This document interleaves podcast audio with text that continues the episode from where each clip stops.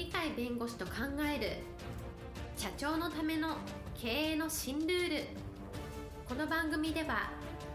企業が選ぶ弁護士ランキングで税務部門1位に輝き70冊以上の本を出版し多くの経営者を支えてきた鳥飼重勝が社長経営者独立希望者起業家のための経営の新ルールについてお伝えしていきます。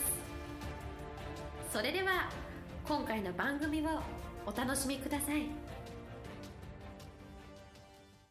皆さんこんにちは。お元気でしょうか？元気がすべての源です。いつもの通り鳥飼です。はいパラリーガルの高瀬です。今日のテーマはですねお客さんを仲間にして時代の変化に適応しようと。はい今日のテーマお客さんを仲間にして時代の変化に適応しようということなんですけれどもお客さんを仲間にするどういうことでしょうか？えー、っと、はい、アフターコロナっていうか今コロナウイルスで大変ですけど、はい、これがある程度収束を見たとあるいはその方向になったと。したならその後は今までと違ったなんか時代になってくるかなと。そういう意味では大変化が起こるんじゃないかなというふうに皆さん思ってると思いますね、えー、そういう意味ではその新しい変化に適応するにはどうしたらいいかっていうのが最大の課題になるわけですねとすると何かというと今までと違った世界になるということは今までの常識が常識じゃなくて新しい常識ができるっていうことだからその新しい常識に適応するっていうのはなかなか難しいのでその適応するにはどうしたらいいかっていうのをしっかり考えていかなきゃいけないその時に基本的にはどういう考え方を取るかっていうのが一番重要になってくると思いますね。はい、新しい常識ができてきた時に基本的にベースとなる考え方ということですかね。これはどの時代でも同じだと思うんですけどやっぱり危機管理の常識っていうのは社会から価値がある存在だなっていうふうに認めてもらうことつまり社会的価値を高めることこれが鉄則だというふうに言われてますね。じゃあそのために何が必要かといえば社会的価値を高めるという社会的価値を認めてもらうとしたらお客さんに認めてもらわないとものは売れませんのでしたがってお客さんがどういうふうなことを考えてるのかなとお客さんがどういうことを困ってるのかなとそういうことに焦点を当てる必要があるんじゃないかと思いますね。はい、お客さんの思いに焦点を当てるということなんですけれども、これはどういうイメージでしょうか、具体的に。つまりお客さんっていうのがいたとしたら、そのお客さんのその考え方、思い、そういうものに焦点を当てて、ここに対して自分たちは何をして差し上げられるかと。いうことで差し上げるものが作れたらあこの企業は私にとって大事な企業だねと。この企業は素晴らしいねという形でお客さんの評価が高まる。これが社会的価値を高めるということですね。何しろ経営ってお客さんに買うものは買うとかですね依頼を受けるものは依頼を受けると。いうことをしないと成り立たないので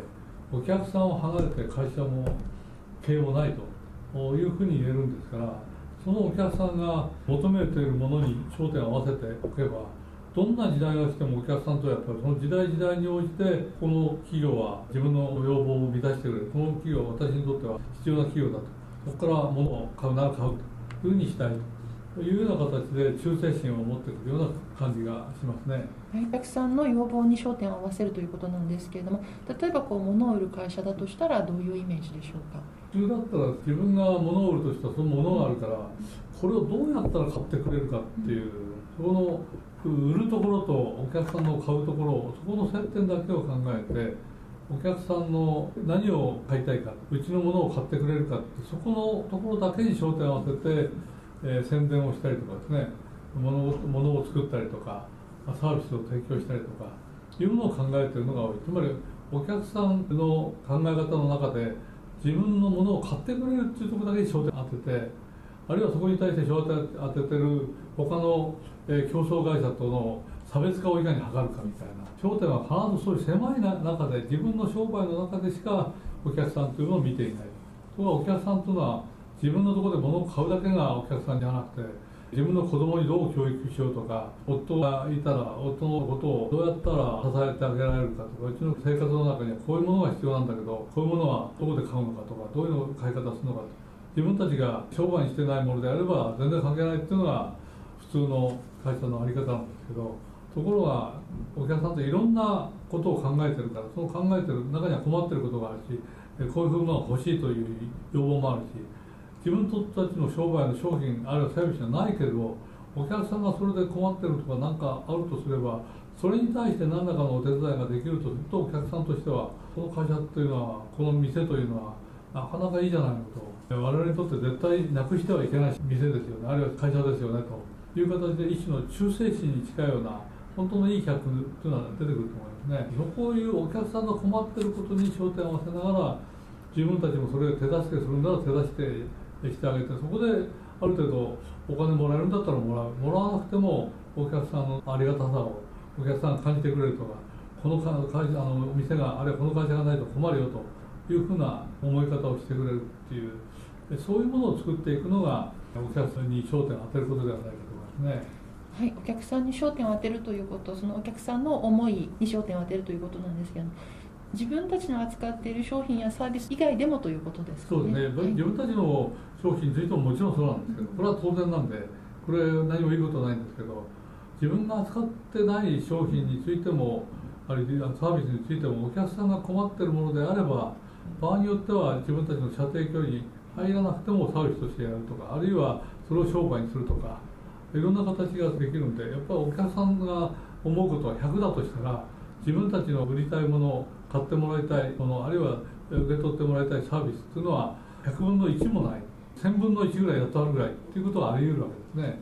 まあ、日常生活のものを販売してるんだったらおそらくパーセンテージ上がるかもしれませんが4割5割とかいうはずは絶対ないんでお客さんの思いっていうのは100あったらせいぜい1ぐらいの比重しかないところで商売一生懸命してお客さんに認めてもらう。かも競争相手の中で競争してその100分の1のものを何とかしようとしてる。ところが他の99はがら空きになってるということがたくさんあるのでそこを私どものお店私どもの会社ではそこに対してサービスを提供する。これに対して援助の手を差し伸べるって言ったらお願いしますよと。いうことがあればそこが商売になるかもしれないし場合によってはそこがサービスで終わるかもしれないけれども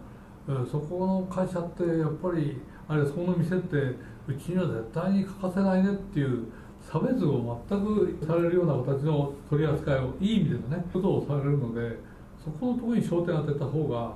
競争相手と競争するより全然効果が高いんじゃないかなと思いますね。100分の1ではなく100分の99の方にも目を向けるということですね。そうですねあくまでもお客さんお客さんお客さんと、はい、いう形で本当にお客さんのことを思ってるっていうんだったら自分の商売する商品とかサービスだけでの話じゃなくてもっと広い話で物事を考えていけばいくらでも道は開ける。お客さんとの関係で意思の疎通が図れる。親しくなれる。そしたらお客さんにいろんなことを自分の商品のことも売れるし場合とは自分たちのサービスの足りないところ商品として欲しいところまで行っていただければまた新しい商売が開けるというのがあるのでお客さんの考えていることと自分たちがお客さんに求めている落差がいかに大きいか、この落差が実はチャンスなんですということがここに書いた最大の意味ですね。したがってお客さんを仲間にして仲間からいろんな情報をもらってその情報に基づいて新しいサービスを提供するそれによってチャンスが生まれてくるというのが今日申し上げたいことですね。はい、今日のテーマは顧客を仲間にして時代の変化に適応しようでした。今日も元気な一日をお過ごしください。はい、ありがとうございます。の番組はいかがでしたか？この番組は毎週月曜日7時に配信いたします。それでは次回の配信を楽しみにお待ちください。